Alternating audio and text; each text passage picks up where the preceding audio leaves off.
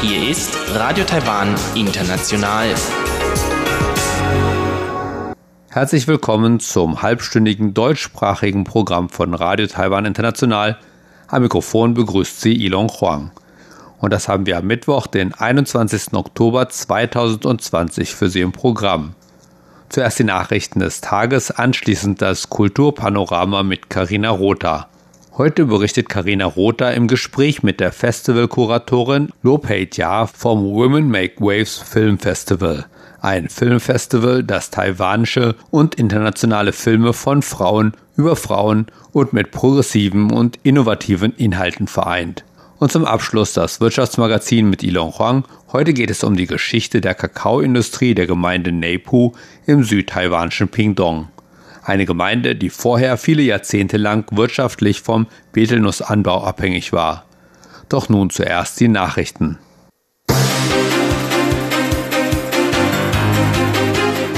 Sie hören die Tagesnachrichten von Radio Taiwan International. Zunächst die Schlagzeilen. Sieben pro-taiwanische Gesetze wurden im US-Repräsentantenhaus eingebracht. Ein Beamter des taiwanischen Verteidigungsministeriums inspiziert Dongsha-Inseln. Die Wiederausstrahlung von Programmen von Radio France International in Taiwan wird wegen angeblicher Pro-China-Haltung gestoppt. Und nun die Meldungen im Einzelnen. Die China Task Force des US-Repräsentantenhauses hat sieben pro-taiwanische Gesetzentwürfe als Teil eines umfassenderen Pakets von 137 Gesetzesvorschlägen eingebracht. Dieses Paket wird China Task Force Act genannt. Dieses Bündel von Gesetzesvorschlägen soll unter anderem dem negativen globalen Einfluss der Kommunistischen Partei Chinas entgegenwirken und eine Führungsposition der USA bei der Festlegung von 5G-Standards fördern. Außerdem sollen Mitglieder von UN-Mechanismen, die einen negativen Einfluss ausüben, zur Rechenschaft gezogen werden. Zu den Gesetzen, die Taiwan unterstützen, gehört der Taiwan Defense Act, der das US-Militär auffordern würde, China an der Übernahme Taiwans zu hindern. Des Weiteren würde der Taiwan Assurance Act den USA Rückendeckung für Taiwans sinnvolle Beteiligung an internationalen Organisationen geben.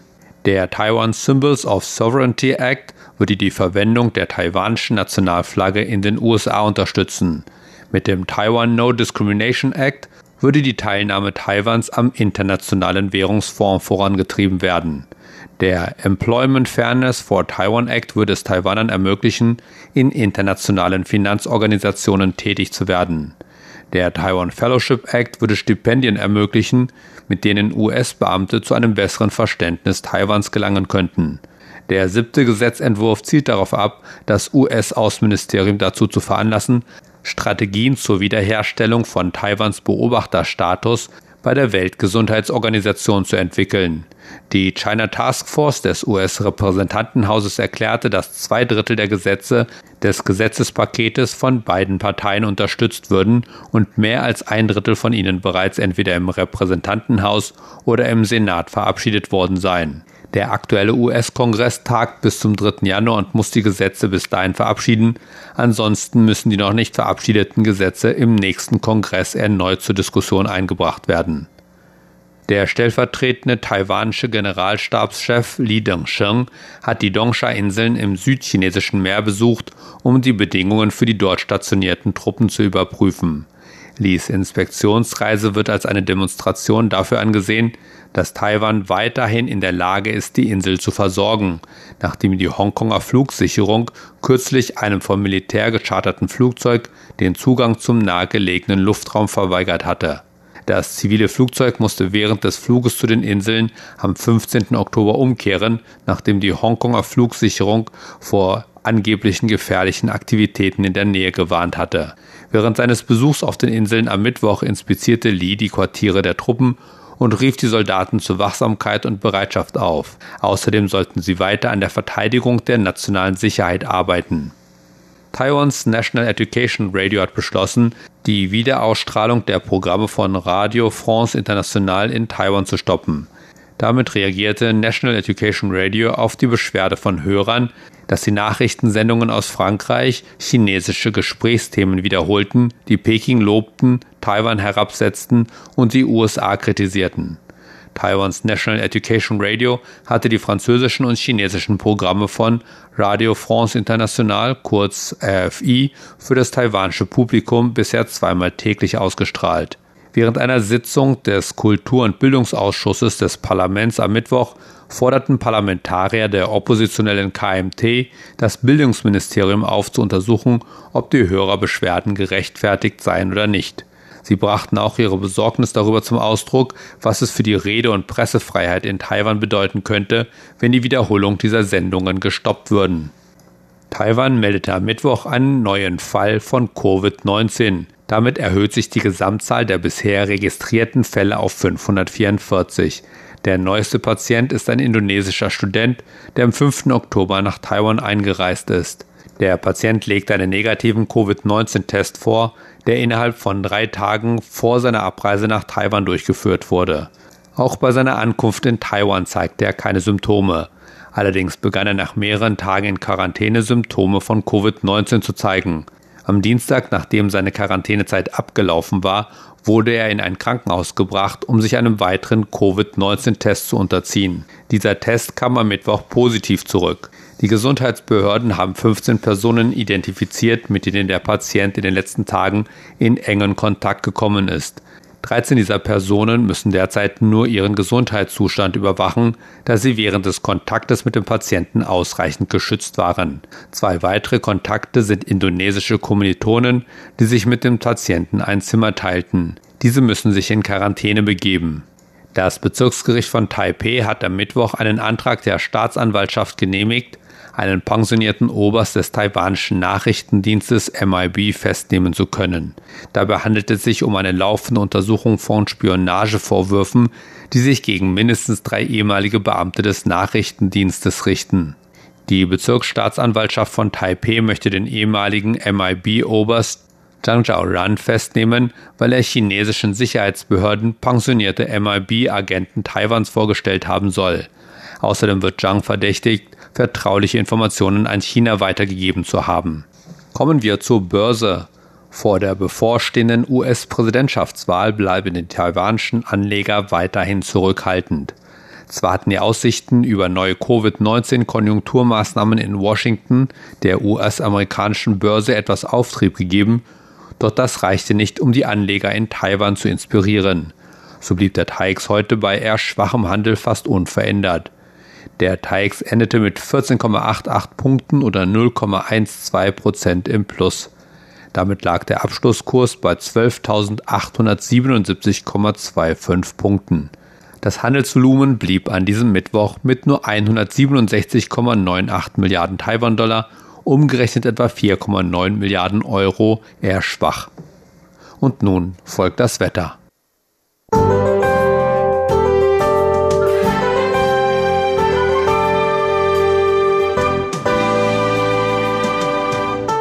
Auch heute war es in ganz Taiwan teilweise stark bewölkt.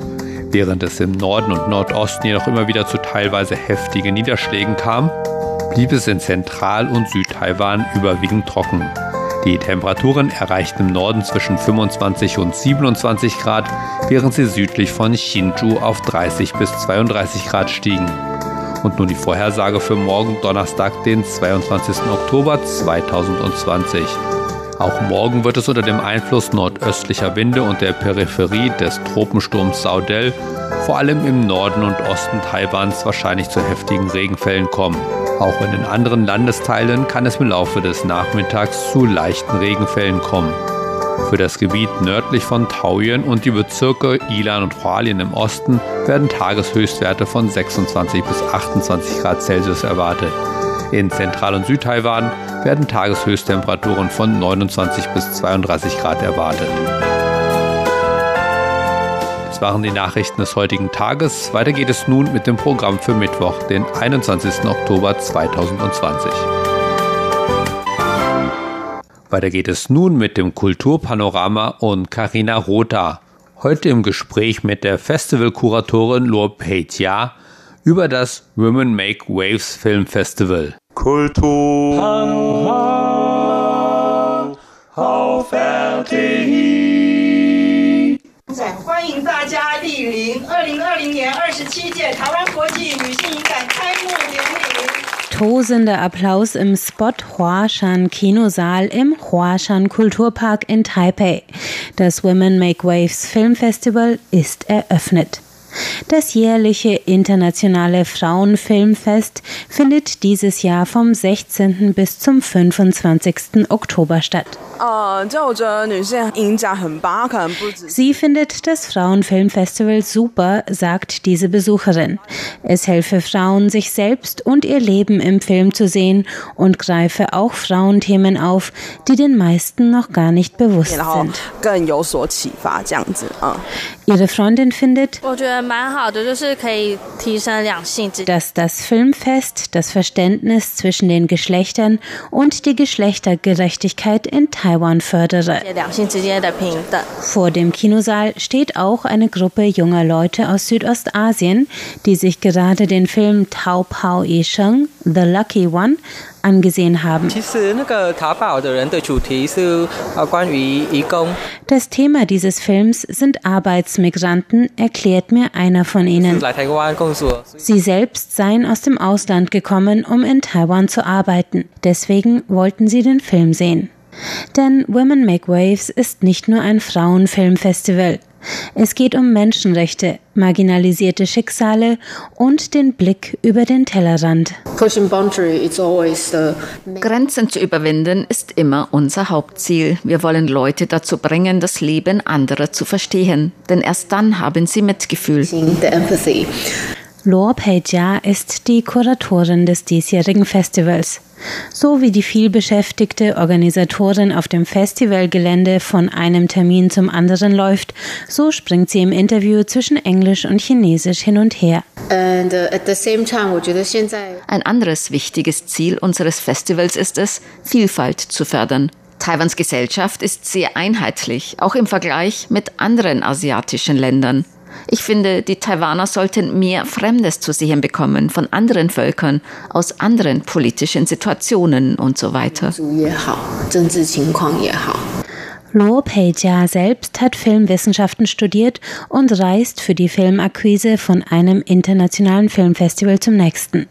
Doch das heute so etablierte und professionelle Festival hat seine Wurzeln in der Pionierarbeit einiger weniger Frauen im Jahr 1993. Damals gab es eine Gruppe taiwanischer Filmemacherinnen, die fanden, dass in der Mainstream-Medienwelt Filme wie ihre nicht zu sehen waren. Es gab generell nur wenige weibliche Filmemacher und noch weniger Dokumentarfilmemacherinnen oder experimentelle Filmemacherinnen wie sie selbst. Daher haben sie eine eigene Plattform für ihre Filme gegründet. Die ersten Filmvorführungen fanden in Cafés oder Untergrundkinos statt. Zu Beginn wollten sie einfach interessante Filme abseits des Mainstreams zeigen. Aber in den 90er Jahren wuchs auch das Bewusstsein für gesellschaftliche Benachteiligung von Frauen in Taiwan. Deswegen beschlossen meine Vorgängerinnen, dass sie nicht mehr nur ihre eigenen Filme zeigen wollten. Sie suchten nun Filme von weiblichen Filmemachern aus der ganzen Welt, die sich mit Fragen von Geschlechtergerechtigkeit, weiblichen Ideen und Träumen etc. beschäftigten und begannen einen Austausch. So wurde daraus langsam ein offizielles internationales Filmfestival. International Film Festival. Inzwischen umfasst das Festival fast 80 internationale und lokale Kurz-, Lang- und Dokumentarfilme. Und auch aktuelle Themen finden Einzug in die Filmauswahl. Das Programm des Festivals unterteilt sich in immer verschiedene Themen. Darunter sind Frauen- und Geschlechterfragen, Filmgeschichte und Filmkunst und ausgewählte Filme von taiwanischen Regisseurinnen. Weil in diesem Jahr die Covid-Pandemie die ganze Welt ins Chaos gestürzt hat, fand ich, dass die Filmauswahl dieses Thema auch aufgreifen sollte. Deswegen haben wir Filme mit aufgenommen, die sich mit posttraumatischer Belastungsstörung befassen und mit dem Thema Invasion und ihren psychologischen Folgen, wie bei der Invasion durch das Virus. Invasion 这种入侵，呃，我们可以从电影里面看到什么样子的入侵，还有什么样子的 psychological aspects。 Aus Taiwan sind es 15 herausragende Titel aus über 100 Einsendungen, die es in das Programm geschafft haben. Aus der Taiwan-Auswahl würde ich besonders folgende Filme empfehlen. Tau Powderin, auf Englisch The Lucky Woman. Das ist ein sehr interessanter Dokumentarfilm über das Leben von Arbeitsmigrantinnen in Taiwan, die von ihrem Arbeitgeber weggelaufen sind und ohne legalen Status in Taiwan leben. Sie müssen sich in Taiwan ihr Geld verdienen und können nicht nach Hause zurückkehren. Das ist gerade ein sehr wichtiges Thema in Taiwan. Wie gehen wir mit Arbeitsmigranten um? Auch sehr interessant ist der Kurzfilm Iban, The Better Half. Der beschäftigt sich mit der Sexualität von Frauen mit Behinderung. Es geht um die Frage von Menschenrechten und um die Körper und das Begehren behinderter Menschen. Das ist ein Film, wie er in der Art in Taiwan vorher noch nicht gemacht worden ist. Deswegen würde ich den auch sehr empfehlen.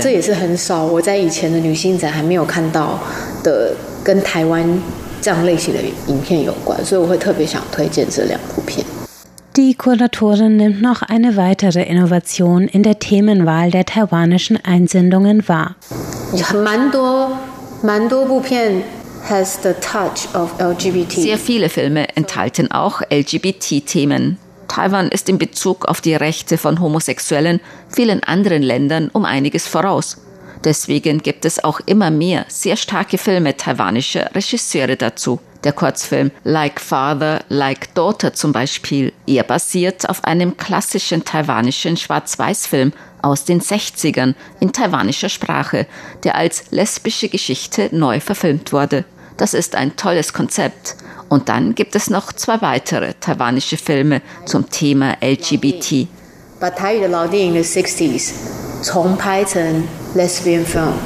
And I think that's really awesome. So, yeah, that's the film I would suggest. And there are other two films about LGBT related. Yeah. Und ein weiteres Highlight hält das Women Make Waves Filmfestival in diesem Jahr bereit. In Kooperation mit der französischen Kulturvertretung in Taipei hat Luo Peijia fünf digital wieder aufbereitete Dokumentarfilme aus dem Frankreich der Jahrhundertwende um 1900 ins Programm aufgenommen von den ersten französischen Dokumentarfilmerinnen, darunter Nicole Vêtre und Alice Guy. 那今年呢，这个 Program 是因为这个 Pioneer Program 其实它本来是要在今年的坎城影展。Der Programmblock Weibliche französische Pioniere sollte ursprünglich auf dem Internationalen Filmfestival in Cannes gezeigt werden, aber Cannes konnte ihn dieses Jahr wegen der Pandemie nicht zeigen. Deswegen haben die französischen Filminstitute nach Festivals gesucht, die in diesem Jahr noch physisch stattfinden können. Als sie uns fragten, ob wir die Filme zeigen könnten, hatten wir unsere Filmauswahl eigentlich schon abgeschlossen. Wir haben uns dennoch entschlossen, die Filme aufzunehmen, weil sie von so großer Bedeutung für die Filmgeschichte sind. In den Filmwissenschaften ist Alice Guy als eine der ersten weiblichen Filmemacherinnen überhaupt sehr berühmt. Deswegen ist es wie ein wahr gewordener Traum, dass wir ihre Filme und die ihrer französischen Mitstreiterinnen zeigen können.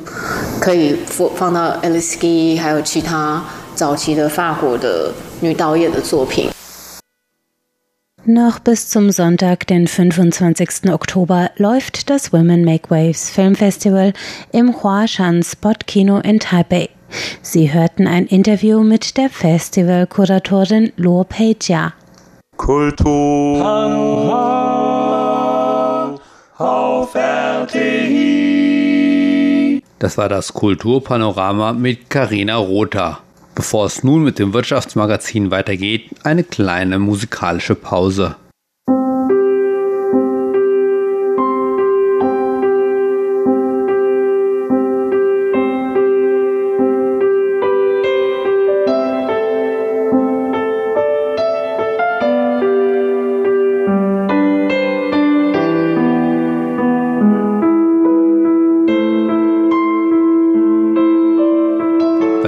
Jetzt mit dem Wirtschaftsmagazin und mir Ilon Huang.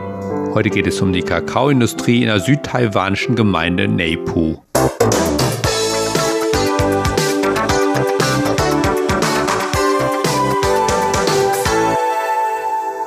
Herzlich willkommen in Neipu im südtaiwanischen Pingdong. Wenn man sich der Gemeinde Neipu nähert, fällt der Blick auf die vielen hohen, schmalen Betelpalmen.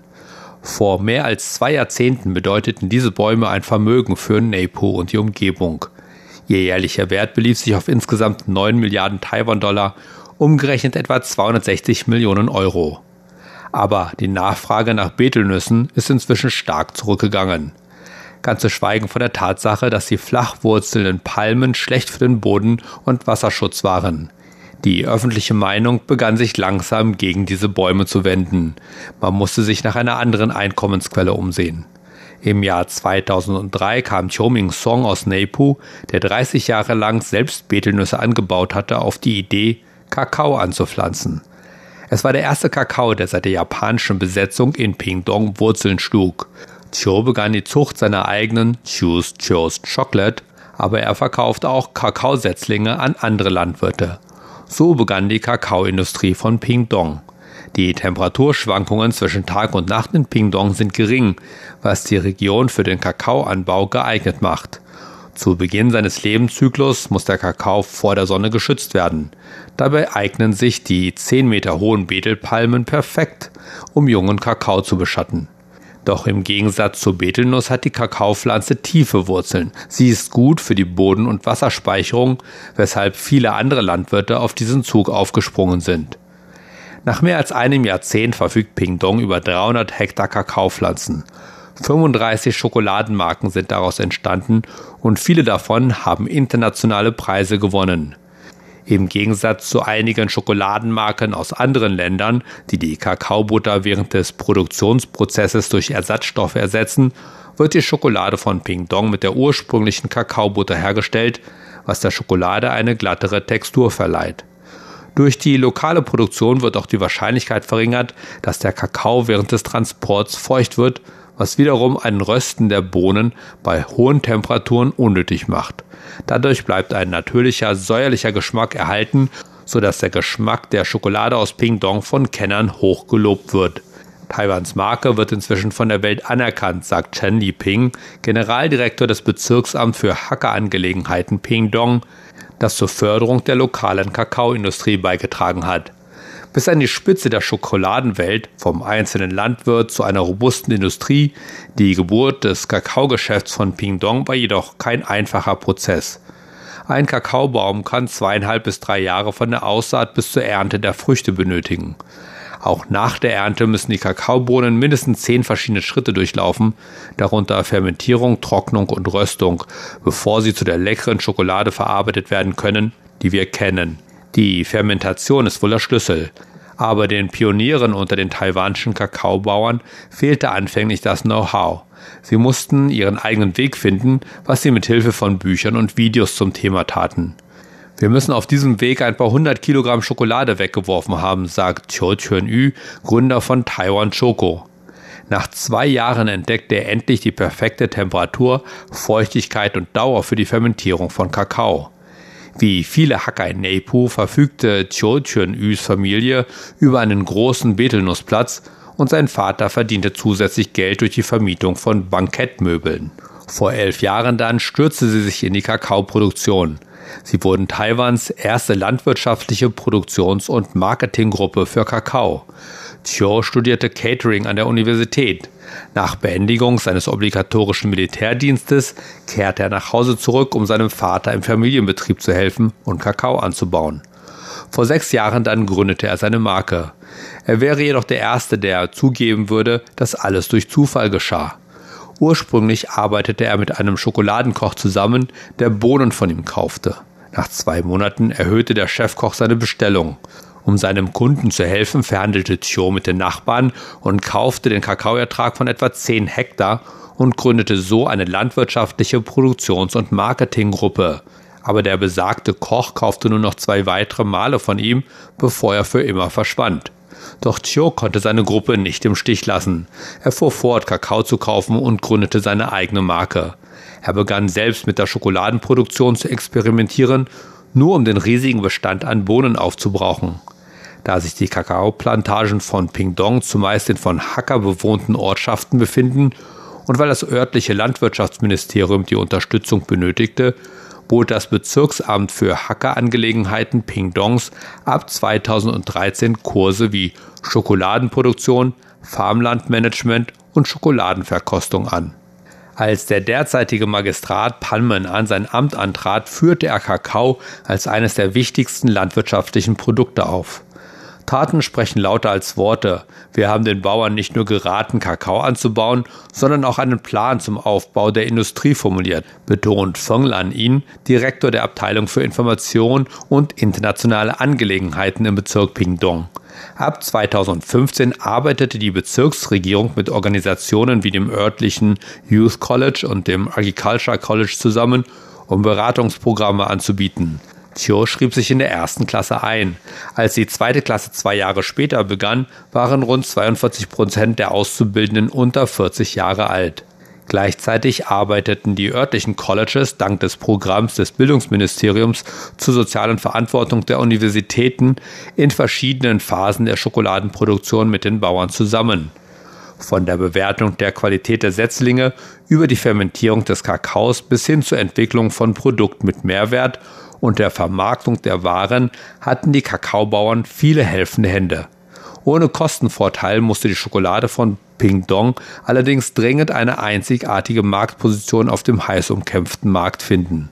Im Jahr 2017 holte Fuan Chocolate aus Donggang Silber beim weltweiten ICA-Finale. Außerdem gewann sie fünf Gold- und zwei Silbermedaillen sowie Bronze im Asien-Pazifik-Wettbewerb des ICA. Sie gab den Ton für die Kakaoindustrie von Pingdong an. Aber die Teilnahme an internationalen Wettbewerben war ein Spiel für reiche Leute. Nicht jeder konnte sich ein Flugticket leisten. Also beschloss die Bezirksregierung, die internationalen Wettbewerbe nach Pingdong zu holen. 2018 veranstaltete das Ministerium für Hackerangelegenheiten einen Schaukampf in Pingdong.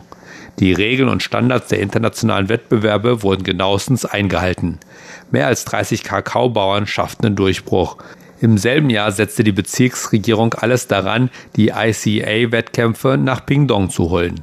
Richterdirektor Martin Christie wurde eingeladen, den Bezirk für fünf Tage zu besuchen. Gemeinden, die sich der Kakaoproduktion verschrieben hatten, wie zum Beispiel Neipu, wurden in seine Reiseroute aufgenommen.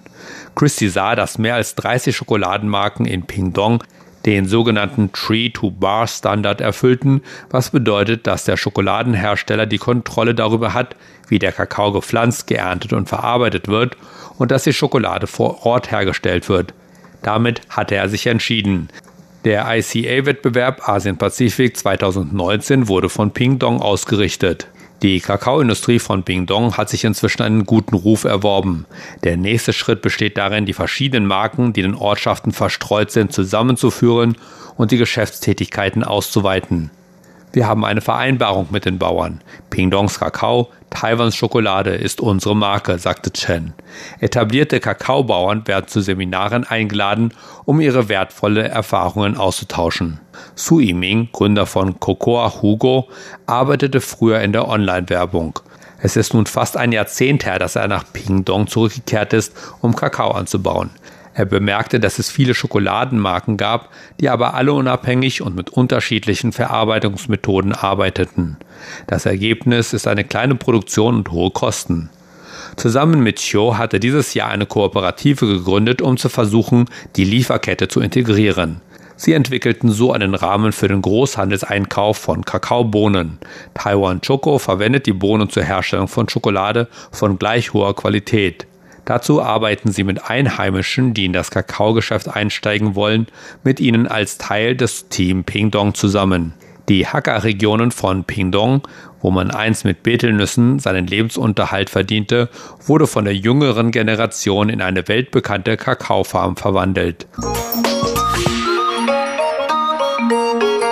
Und das, liebe Hörerinnen und Hörer, war es auch schon wieder für heute, Mittwoch, den 21. Oktober 2020, in deutscher Sprache von Radio Taiwan International. Herzlichen Dank fürs Zuhören. Bis zum nächsten Mal bei Radio Taiwan International.